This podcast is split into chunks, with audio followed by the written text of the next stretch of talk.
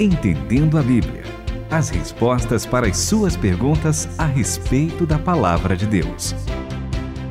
Sempre achei interessante, Renata Burjato, quando é, traziam alguns produtos que eram ou dois em um ou três em um. Você já viu esse tipo de produto por já, aí? Já, já vi. Por exemplo, vou dar um exemplo, hein, ó. Molho. Molho que vai uma mistura de ketchup, mostarda e maionese. Você já viu? Sim, sim, Aquele sim. laranja, assim, sim, difícil, é mas bacana. gostoso ali no hot dog, né? É. Por exemplo, shampoo e creme tudo junto. Pronto, é uma esse aí- maravilha, esse não é dois- esse é o dois em nada. um, é. E- e você ainda é melhor cabelo, quando é. fica pior do que quando você não tinha usado, mas, Mas, ok. Não, legal ó, quando é shampoo, condicionador e anticaspa, porque é três em um. Exatamente. Já E não utilizou. faz o efeito nem de um, é interessante, né? Então, isso pode nos lembrar dicotomia e tricotomia, porque é três produtos num só. Aí parece que é tricotomia. Dois produtos num só, parece que é Dicotomia. dicotomia. Afinal, eu sou dois em um ou três em um? Eu sei que estamos, eu sei que estamos em três aqui para responder, só que só tem dois que são pastores. Não, então, e aqui aí? não, mas aí é o Nossa. seguinte, é um programa com três apresentadores, então Pronto, aqui é Tem um três em um. pastor, tem um que é professor, uma que é só apresentadora. Mas Muito interessante. vamos lá. Pergunta que chegou é do nosso ouvinte que tá confuso, seu Moisés Farias. Ele tá lá em Minas Gerais. Ele falou: ó, vai pro entendendo a Bíblia. Qual o destino da alma e do espírito após a morte? Qual o segmento teológico é bíblico, realmente que é genuíno, dicotomia ou tricotomia? E ele traz pra gente os textos de É. Hebreus capítulo 4 e 1 Tessalonicenses 5. E ele disse que está confuso, porque é confuso É. mesmo. vamos, vamos explicar primeiro. Professor Itamir, o que, que é dicotomia, tricotomia? Isso faz parte de uma área da teologia Exatamente, sistemática isso. chamada antropologia, certo? Exatamente. Então tá, vamos tentar entender rapidamente isso aqui. A teologia sistemática é uma teologia em que, logicamente, nós temos a base na Bíblia e ela vai sistematizando, pegando temas para tentarmos entender toda, toda, toda a teologia, todo o aspecto de estudo de Deus. É com o que, que toda a Bíblia tem a dizer a respeito daquele Exatamente, tema. O que toda a exatamente. Bíblia tem a dizer Então, sobre o pecado, exemplo, etc. Nós temos bibliologia, todos os versículos de Gênesis, Apocalipse, que fala sobre a Bíblia. Temos cristologia, todos os versículos que falam desde o Antigo Testamento até o Novo Testamento sobre a pessoa do Senhor Jesus Cristo. Sobre pneumatologia, que é o Espírito Santo. Desde o comecinho até o final, até Apocalipse, tudo que fala sobre Espírito Santo. Pneumatologia. E aí, temos uma área da teologia chamada antropologia, que quer dizer o estudo do ser humano. E dentro da área da antropologia, nós temos que definir se o homem é. Nós temos duas correntes. Se o homem é um ser tricotomo, isso é, ele é formado por três funções, ou então é dicotomia, ou por duas funções. Então, o que quer dizer dicotomia? É a parte exterior que nós vemos, nossos órgãos, nossos cabelos, olhos, etc e tal, e a parte interior, aquilo que você não vê. E, mas não são órgãos lá de dentro, coração, pulmão, rim, não. É a parte interior. do Invisível ser- seria, né? Isso, a parte invisível do ser humano. E a parte tricotomia, então a Bíblia tem alguns versículos, e ele cita aqui dois versículos, e um deles é 5, 23 de 1 Tessalonicenses. O homem é formado de corpo, alma e espírito. E a pergunta dele é exatamente essa. Afinal de contas, nós somos seres que temos só duas partes ou somos seres que temos três partes? Eu gostaria que a gente lesse os dois versículos que ele menciona aqui. E eu teria um terceiro ainda, até outros. Tá bom. Mas vamos ler o que ele está pedindo, por enquanto, Hebreus 4,12 e Hebreus 4,12, que fala sobre a Bíblia, na verdade. Opa! É interessante, porque ele fala que a Bíblia é que vai analisando e vai mostrando o que, que tem lá dentro. E aí, 1 Tessalonicenses 5,23 também é outro versículo que ele cita. Hebreus 4,12. 4:12.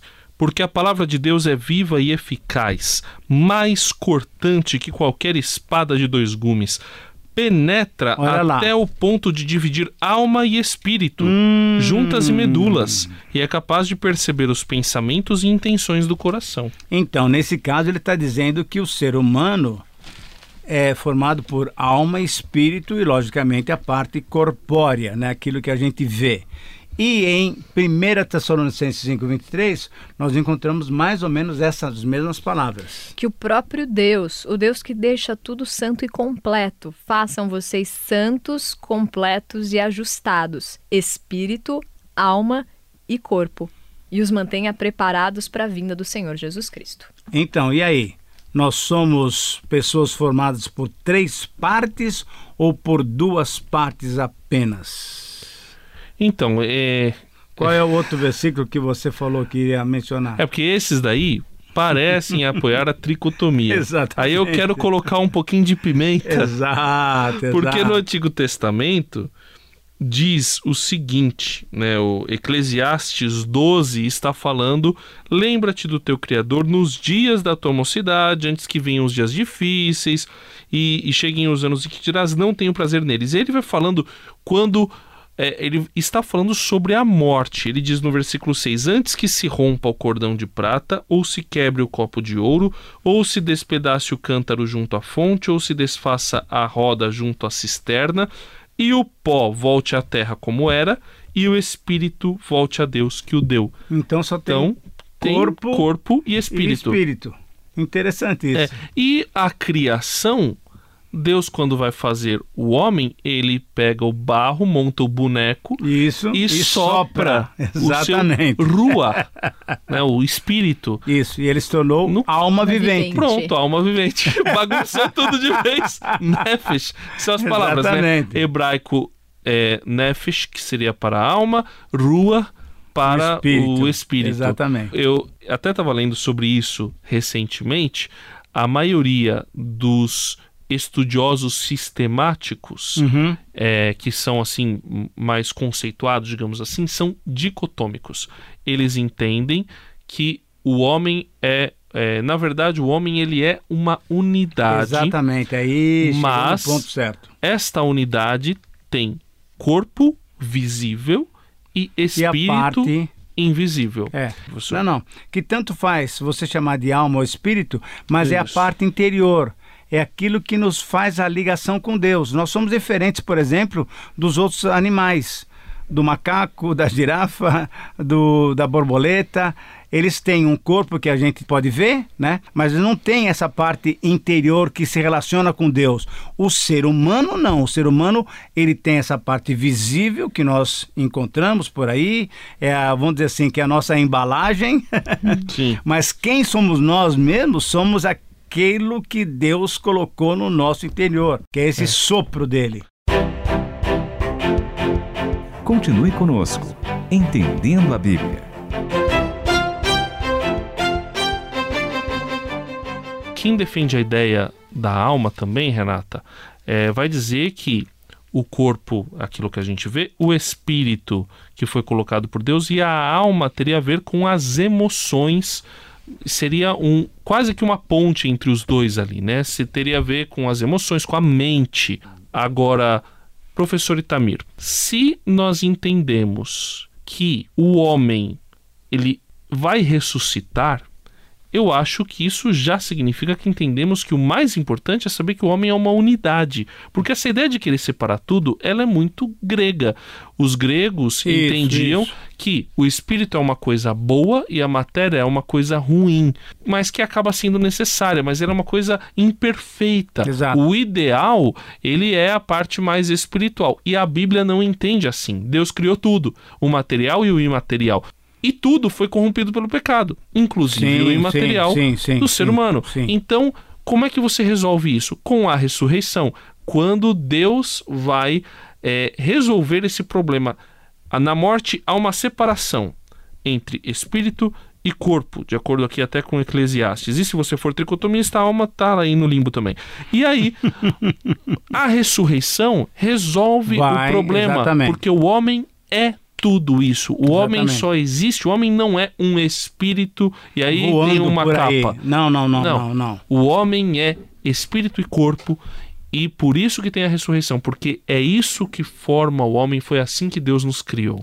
Isso me lembrou de um instituto de Moscou que tentou abrir comunistas para estudar como é que eles pensavam do jeito que eles pensavam, por que, que eles fizeram o que eles fizeram e tentaram ver se encontrava no cérebro deles alguma coisa de diferente. Uhum. E como o homem tem esse espírito dado por Deus, o que a gente faz com as nossas mãos é reflexo do que a gente pensa interiormente, de como a gente se conecta com Deus, como a gente permite que esse espírito seja guiado pelo Espírito de Deus. Não dá pra gente tentar abrir e encontrar onde é que a gente tá. Onde é que a gente tá? A gente tá na mão, a gente tá no coração, a gente tá no cérebro. A gente só move isso de acordo com o espírito que habita em nós, né? O mesmo se a gente tentar, como alguns ateus fazem, procurar no universo onde é que tá Deus. Onde está? É ali no mais alto céu? O Senhor está nesse universo. Um texto que pode nos ajudar também, que valeria a pena, embora aparentemente não está falando sobre o assunto, é o Romanos capítulo 12, versículo 1.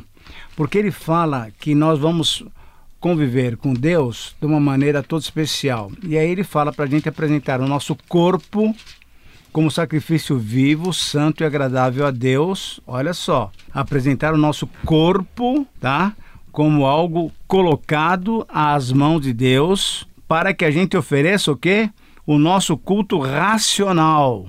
Isso é, o corpo é a parte física e o culto racional que vem lá do nosso interior. E diante disso, então, é possível mesmo nós entendermos isso que o André estava falando. Nós somos uma unidade, mas uma unidade que tem pelo menos dois aspectos muito claros.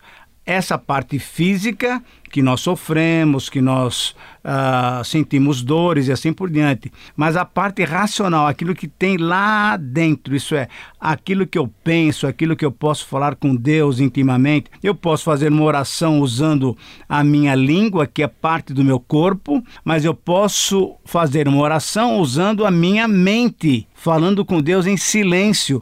Então, essa é a parte interior. Então, dessa parte interior é que eu devo proceder de uma maneira correta para que o meu culto suba a Deus de uma maneira agradável a Ele. Então, só para esclarecer, é, normalmente os estudiosos entendem a dicotomia por porque, além dos versículos que eu citei, a alma parece às vezes ser usada como um sinônimo de espírito e a tricotomia ela é colocada em outro plano, mas o que é importante é que isso não deve ser determinante para a fé.